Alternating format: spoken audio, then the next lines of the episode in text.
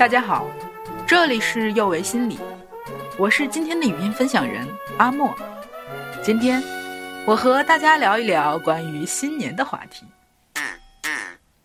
我们中国人很有意思，我们管一月叫元月，元这个字本身就有开始和第一的意思。在元月，大家最容易谈到的是关于目标计划的话题。大部分的人都渴望让旧的翻篇，新的快来，改善自己的人生和自我感觉。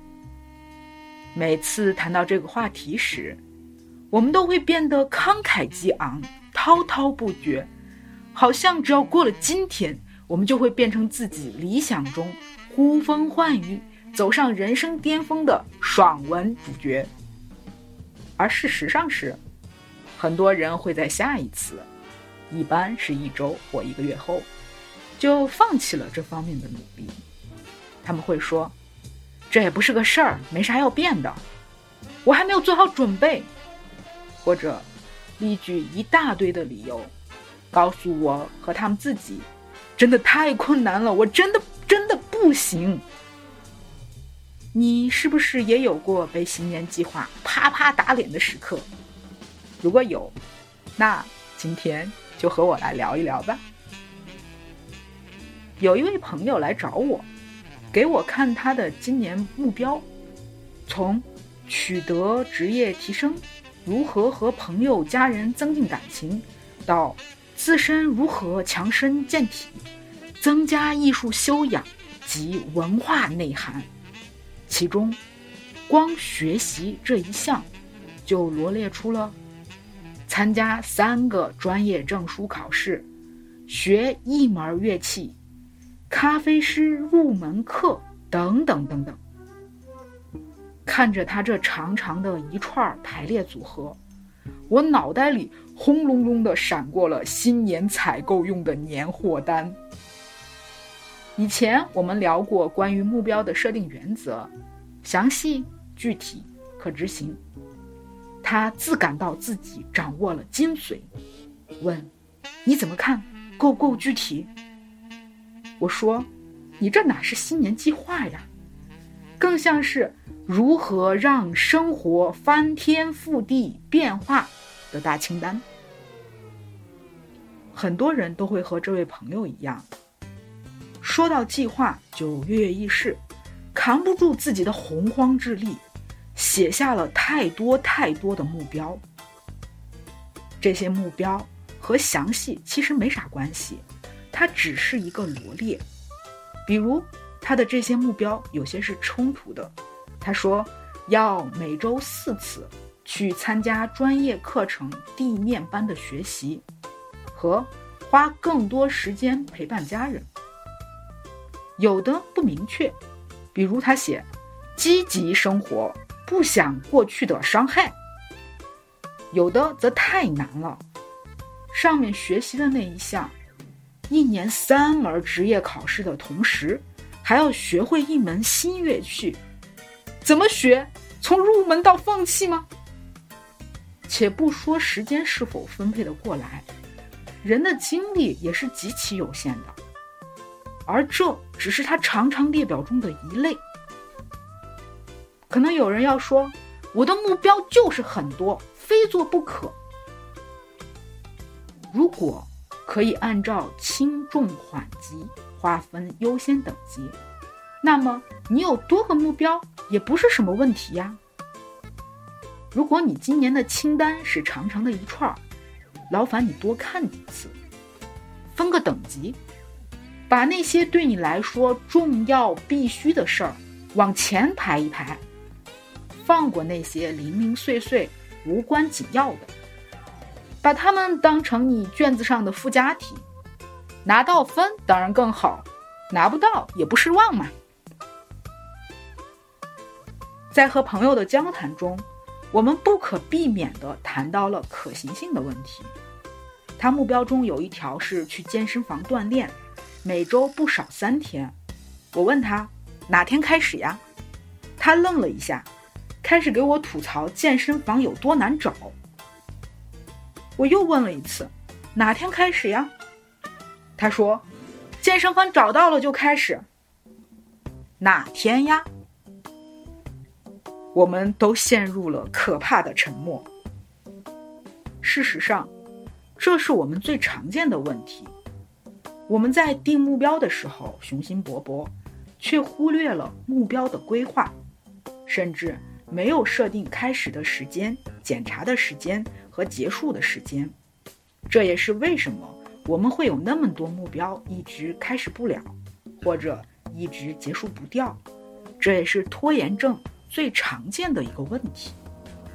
后来，朋友告诉我，他给自己定了一周时间。去了解家和公司周围的健身房信息，根据其对比的结果，最后选择了一家离公司比较近的，开始了下班后的锻炼。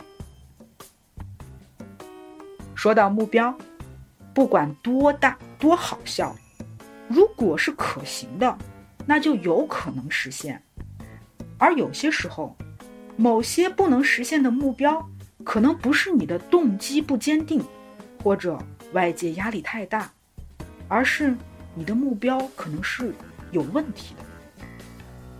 某位来访者曾经因为分手很痛苦，每次来到咨询室，都要把前任对他的伤害一遍一遍一遍的说，但他心里也明白，挽回是不可能的啦，重新开始更不可能。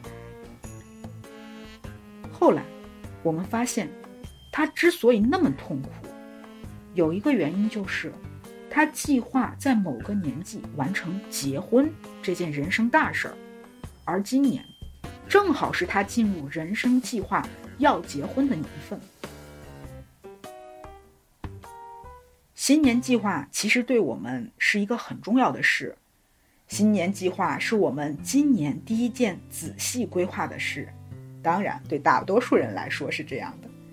如果这件事失败了，对人的打击往往会产生比较深远的影响。有些人可能会说：“我自己从来不做计划，因为计划就是用来打破的。”这看似玩笑的说法中，其实隐含了很多的无奈、失望、恐惧等复杂的情绪。这些负面的小情绪的积累，会诱导人们对自己的能力。得出不准确、扭曲的结论，消磨我们的信心、动力和乐观，严重的会引发我们的无助感和失控感，进而危害我们的心理健康。不想被新年计划打脸，我们可以做以下的一些尝试。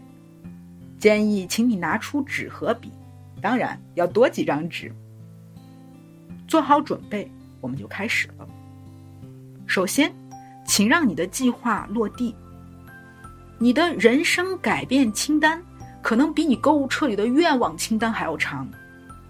结合之前一年、几年以及自己今后几年的情况，做一个分级，分清楚哪些是长期，哪些是短期，哪些紧急重要，哪些不紧急但重要。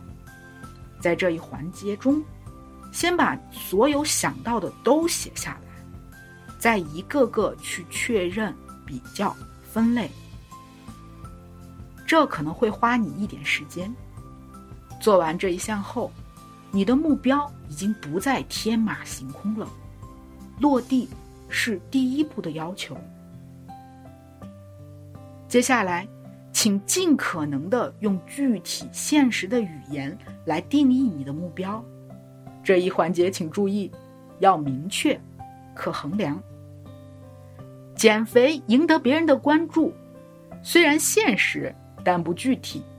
到六月一日瘦十斤，是不是听着就正常点找到女朋友虽然具体但不现实，在这个目标中。有对社交的渴望，也有对亲密关系的渴求。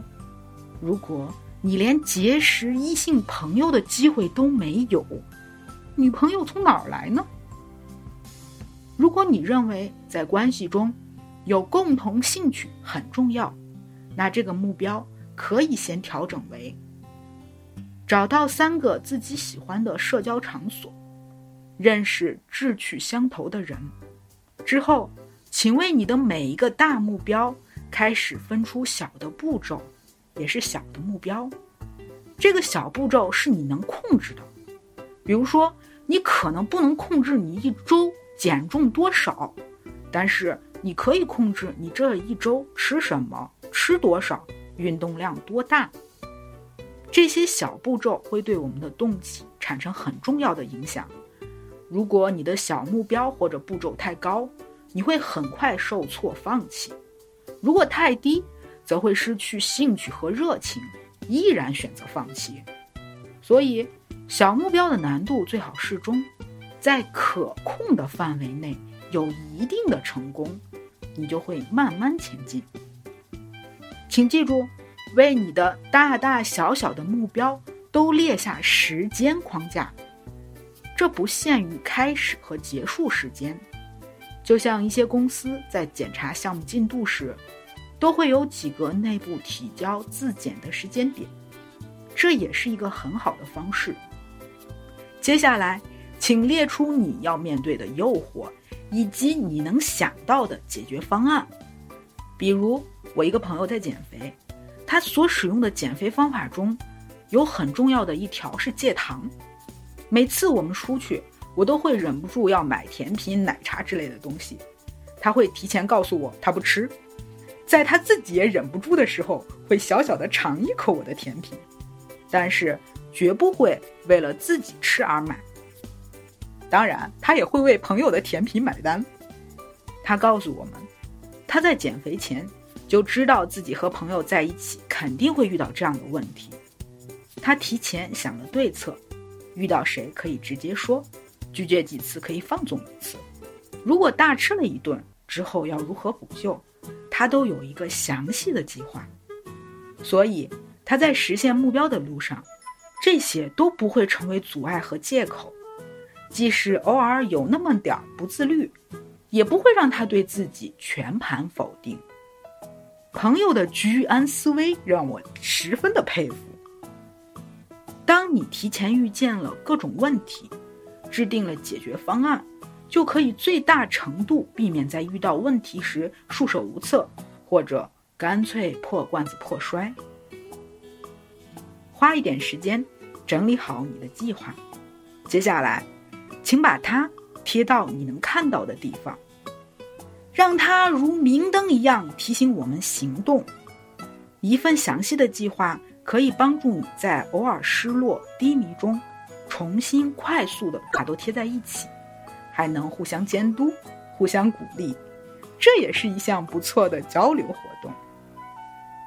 最后，计划有和自己密切相关的，也有和外界密切相关的，像去年的新冠疫情这样的突发事件，是我们无法预计的。如果我们的计划被不可控的外力影响，也不要怕，也不要跑，根据具体的情况，随时调整和更新，这也是个上上策。好了，今天的分享就到这里。二零二一年了，祝大家都能心想事成。我是今天的语音分享人阿莫，也是心理咨询师张倩。不论你在哪里。世界和我陪伴着你，我们下次见哟。